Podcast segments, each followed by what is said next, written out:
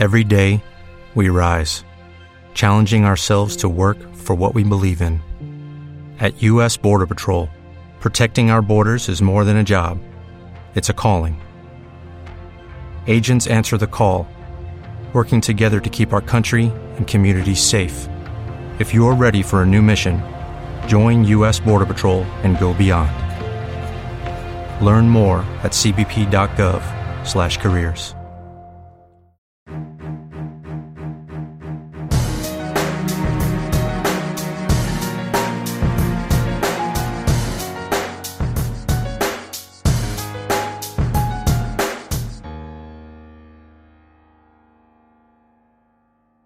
Bienvenidos queridos amigos a una nueva edición de este programa que se llama Marcando el Norte.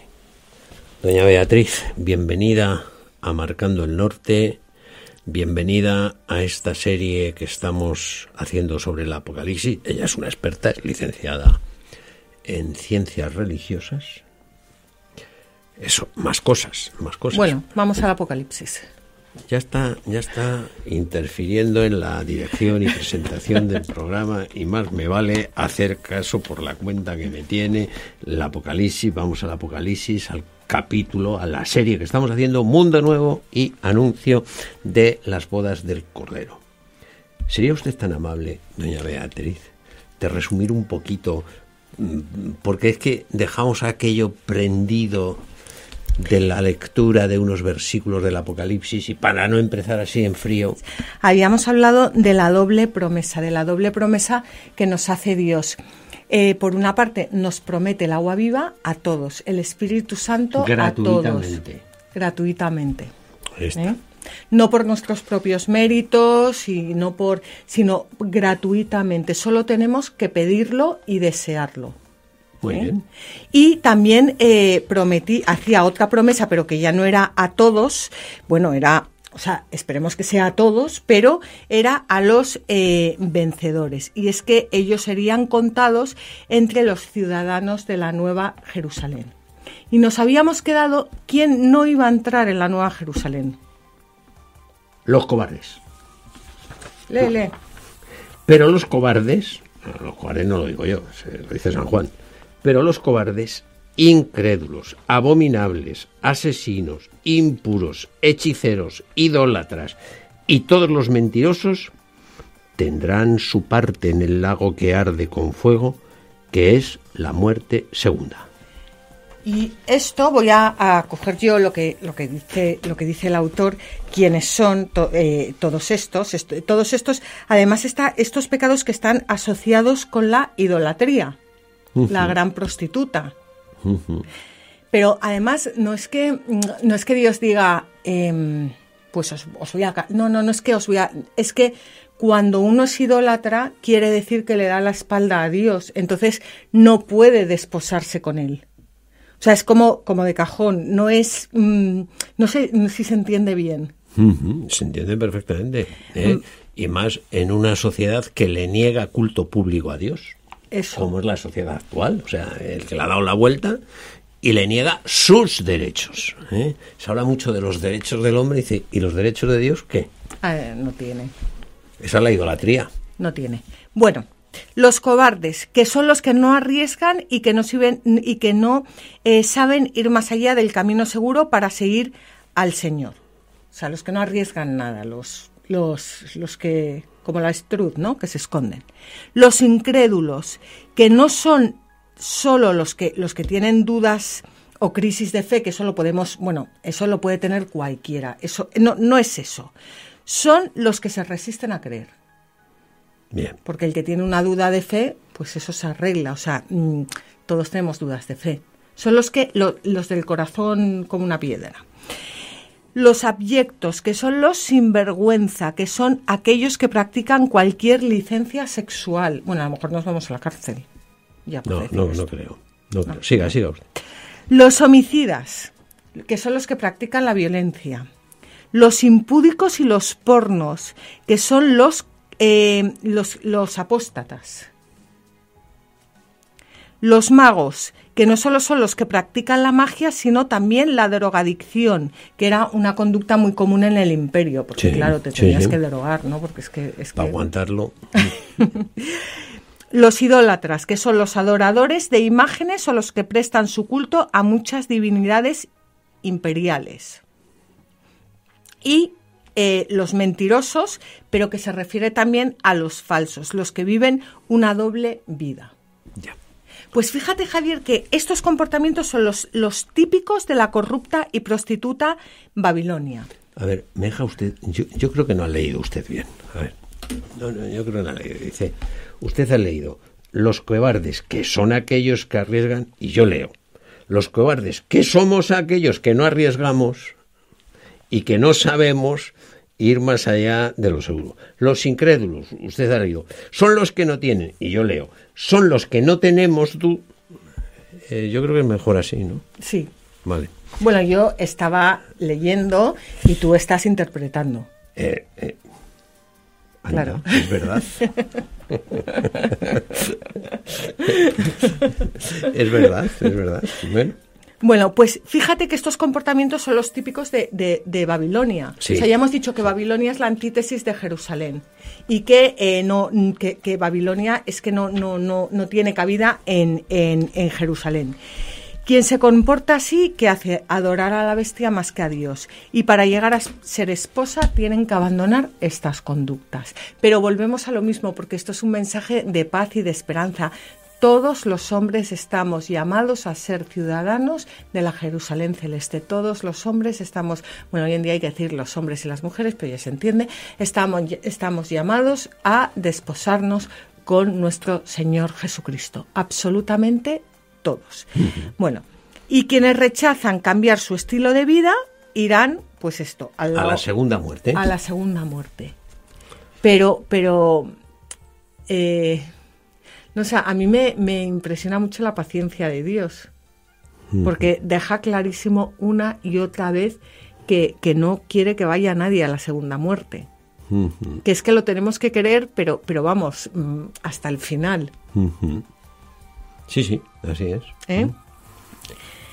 Bueno, y ahora vamos a ver, ya, ya hemos visto los que no entran, y ahora vamos a, a ver cómo describe la ciudad de la, de la esposa. ¿Tengo que leer? La ciudad de la esposa, no, la ciudad esposa. Ya, tengo que leer. Eh, sí, estamos en el capítulo 21 y vamos a leer los versículos 9 al 14. Vamos allá. Y vino uno de los siete ángeles que tenían las siete copas llenas de las siete últimas plagas y me habló diciendo, Mira, te mostraré la novia, la esposa del Cordero.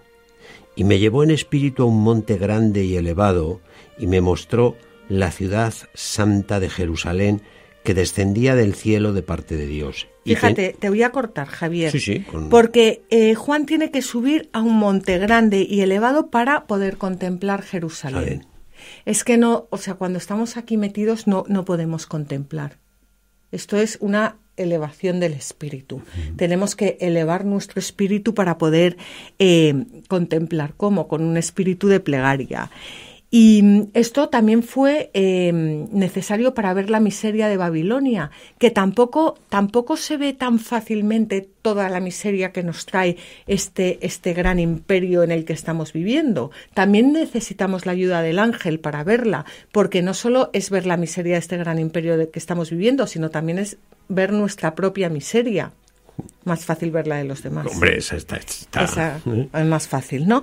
Bueno, pues ahí fue necesaria una intervención angélica para desmitificar sus engaños y aquí también para poder vislumbrar la belleza de la ciudad de Dios, em, de, la ciudad de Dios que, que, baja desde el, cielo. Descendía de parte de Dios. ¿Mm? ¿Sigo leyendo? Sí. Y tenía la gloria de Dios. Su resplandor era semejante a una piedra muy preciosa, como piedra de jaspe cristalino. Bueno, eh, Jerusalén no brilla con luz propia, sino que su reflejo es, em, su esplendor es reflejo de la gloria de Dios.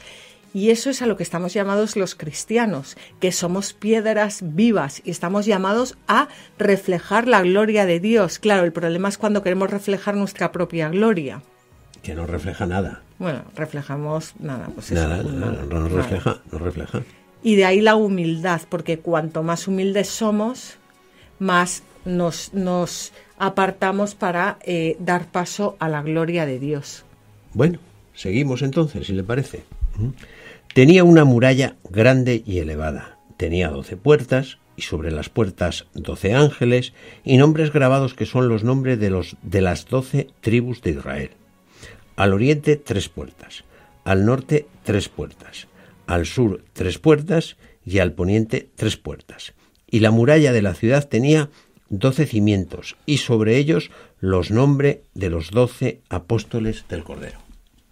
Bueno, pues Jerusalén se apoya sobre doce cimientos que son los doce apóstoles. Entonces, a mí esto me encanta porque, mm, porque lo que nos quiere decir es que em, la Jerusalén celeste está apoyada sobre la Jerusalén terrestre, que es la iglesia, sobre los doce apóstoles, que no es que yo vengo aquí y me monto mi chiringuito.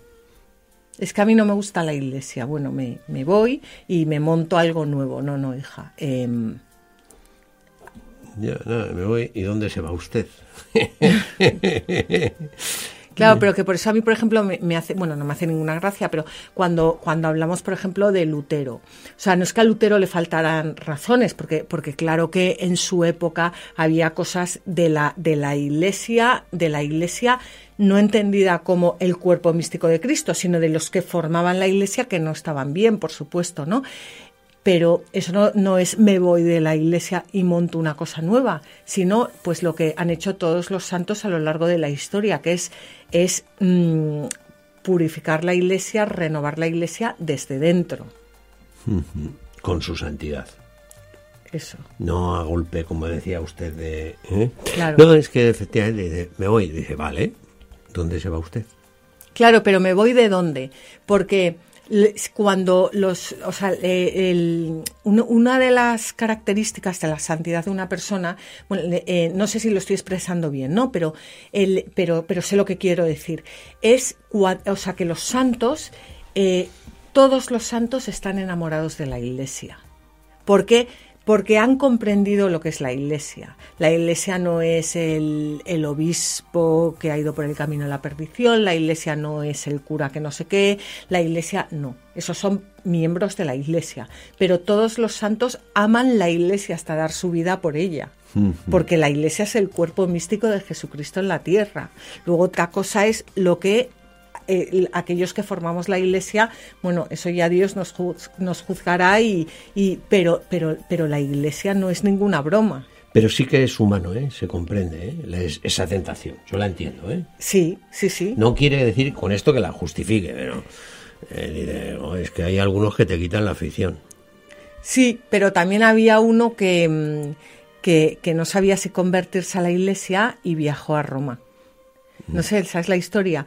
Y entonces cuando volvió, eh, le preguntaron sus pues sus amigos, oye, fulanito, ¿y, qué ha pasado en Roma? Eh, ¿Te has convertido? Y dijo, sí, sí, sí, me he convertido y me he bautizado. Pero en Roma, después de ver todo lo que pasaba en Roma, y dice, pues precisamente por eso, porque después de todo lo que he visto, pensar que esto lleva dos mil años, aquí hay algo. aquí hay truco, ¿no? Aquí hay truco. Bueno, pues bueno. Pues, todo esto venía a cuento, no sé de qué. Nos hemos enrollado. nos hemos ido del apocalipsis a. No, no nos hemos ido de ah, nada. Ah, estamos hablando. No, a ver, aquí no nos vamos de nada, Javier. Nos, nos estábamos hablando de estas. Eh, de que, la, estaba fundado sobre, 12 columnas. Sobre que 12 cimientos. Que el cielo tiene pies en la tierra. Eso. Eso es lo que estábamos diciendo. Y a partir de ahí hemos, pues hemos puesto solideo a los pies, solideo de obispo a los pies, eh, enseguida. Bueno, pues eso. Entonces, en Jerusalén, en esta nueva Jerusalén, encontramos la presencia conjunta de Israel y de la Iglesia. El pueblo antiguo y el pueblo nuevo, hay todos juntos. Y vamos a ahora sí que, que podemos seguir leyendo, si te parece, y continuamos con el versículo 15. Y el que hablaba conmigo usaba como medida una caña de oro para medir la ciudad, sus puertas y su muralla. La ciudad se asienta sobre un cuadrado, su longitud es igual a su anchura, y midió la ciudad con la caña, doce mil estadios. su longitud, altura y anchura son iguales. Y midió su muralla 144 codos, con medida humana, que era la del ángel. Bueno, para, para, para, que luego me dices que no entiendes nada. No, bueno, es que no entiendo nada, claro, es que es una cosa, esto de las medidas, los coros, la, no, el pero metro este de oro. Javier, ¿cómo no lo vas a entender? Pues no, porque mire usted, es que, perdone, ¿eh? usar como medida una caña de oro, pues... Bueno, vamos a, ver, en el, pensamiento griego, vamos al pensamiento griego.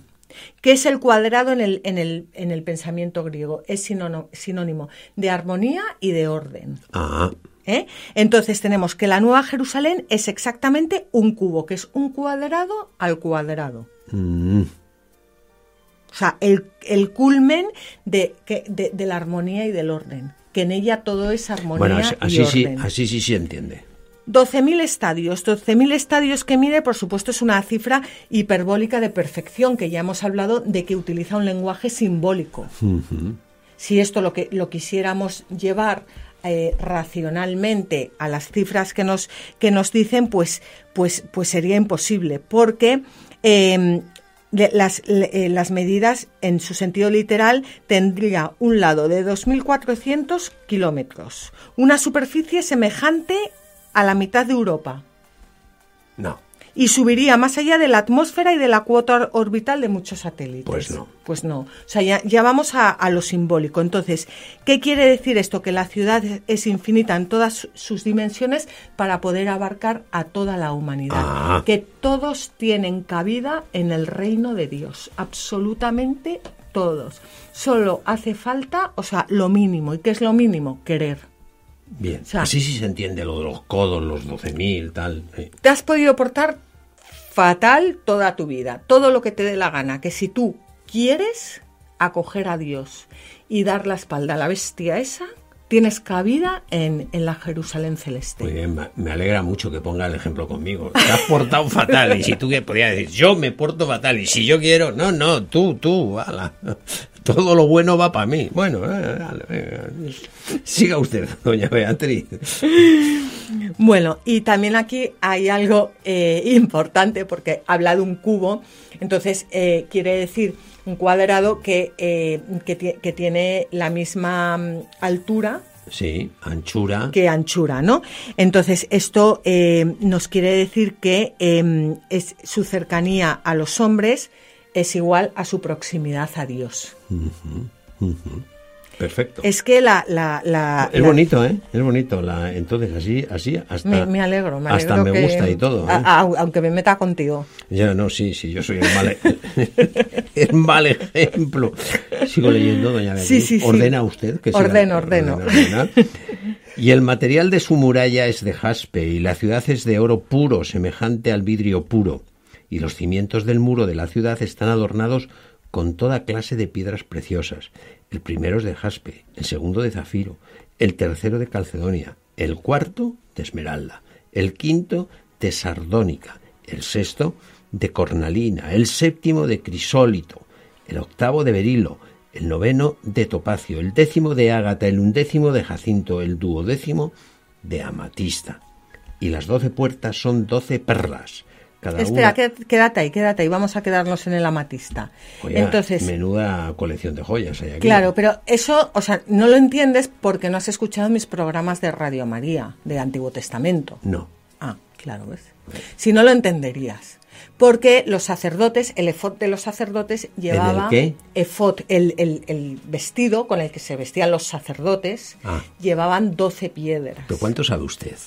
Que no, no, no sé, no, no, no, es que es que aquí una hace programas. Em, representaban las doce tribus de Israel y de aquí vienen eh, las, todas las piedras. Las piedras. Ya, ¿eh? ya, Pero ya te he pillado, ¿eh? Sí, no, no, no, no, es, no, es, no es difícil, ¿eh? Bueno, ¿cómo, cómo son, no quieras correr, cómo son estas, estas piedras? Son luminosas como, como alhajas. Y esto es precioso porque los cristianos de los que está construido la, de los, con los que está construida la Iglesia no solo son o somos piedras vivas, sino que somos alhajas preciosas que reflejamos la luz del Cordero. unos más y otros menos. Pero estamos llamados a, a ser un reflejo total de, de, del Cordero. Entonces es como si Juan nos dijera, ves, mira, esto te lo digo a ti para que luego no te quejes.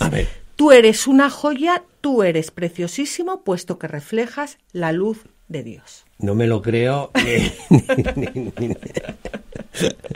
ni, con toda su buena voluntad que me lo está diciendo, me lo creo. Pero bueno, ¿eh? pero bueno, es, es a lo que hay que aspirar. Claro. Entonces, antes, o sea, mm, yo sé que habrá personas que nos estén escuchando, ¿no?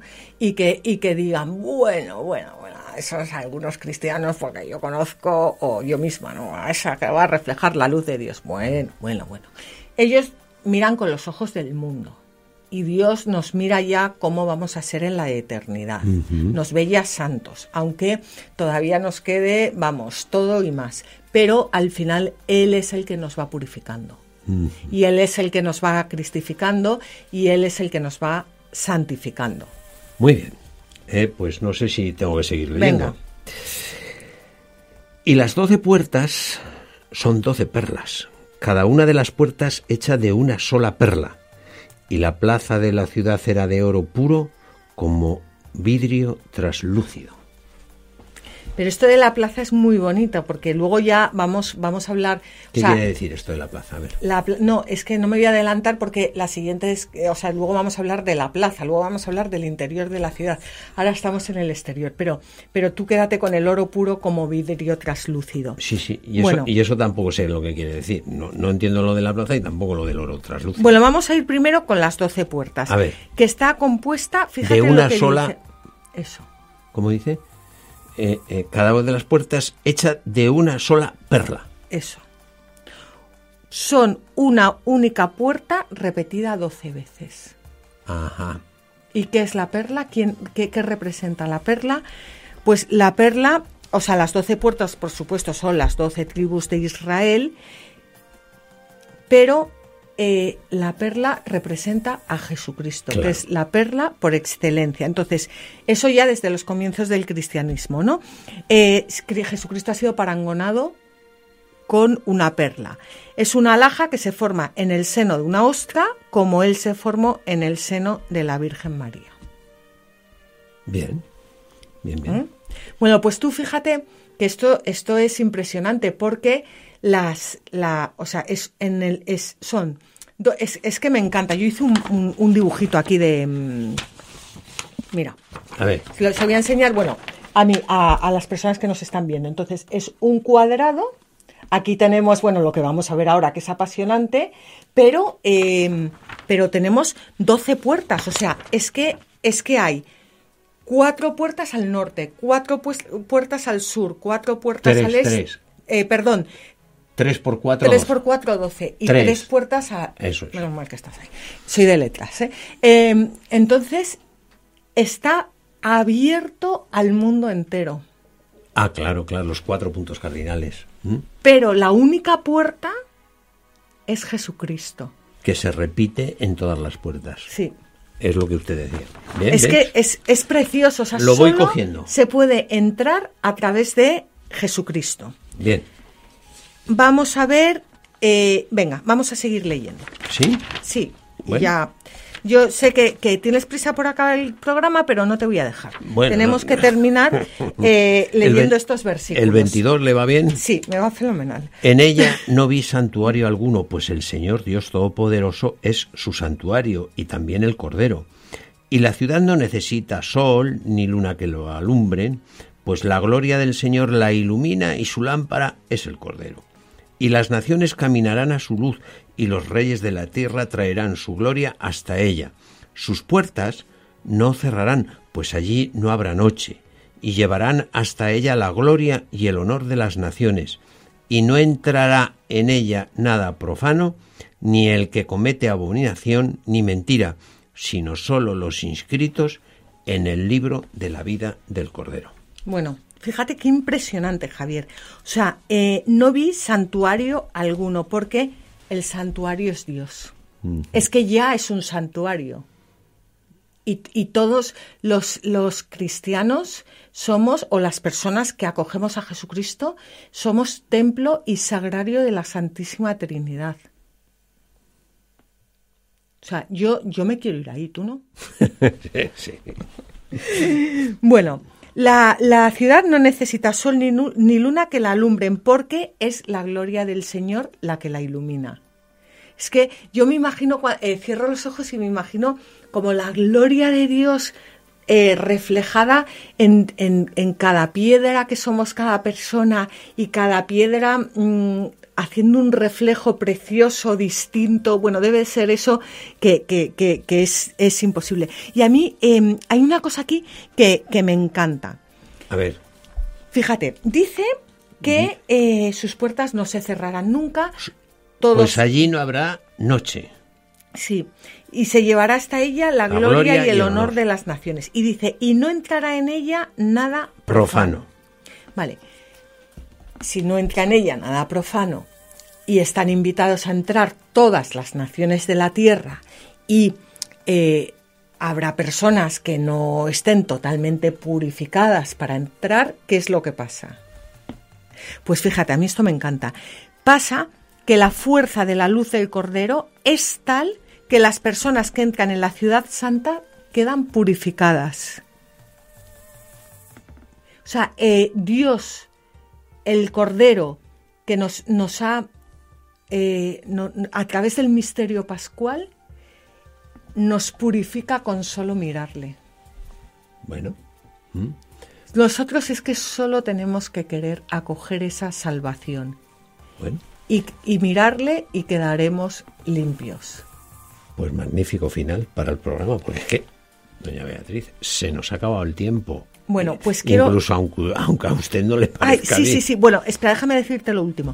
Que la Iglesia tiene que acoger a cada hombre y a cada cultura, pero purificándolas, liberándolas de cualquier escoria imperial o idolátrica. O sea, tú acoges, pero para que se purifiquen con la luz de nuestro Señor Jesucristo, no para acoger sus errores, que eso es muy importante. Eso, eso tenía que decirlo, lo siento, ya hemos acabado. Y, lo ha dicho, y lo ha dicho, faltaría más. Muchas gracias, doña Beatriz, por decirlo. Muchas gracias a ustedes, queridos amigos, por haber estado con nosotros durante este programa. Decirles que nos vamos a poner a trabajar para que dentro de unos días podamos ofrecerles una nueva edición de este programa que se llama Marcando el Norte.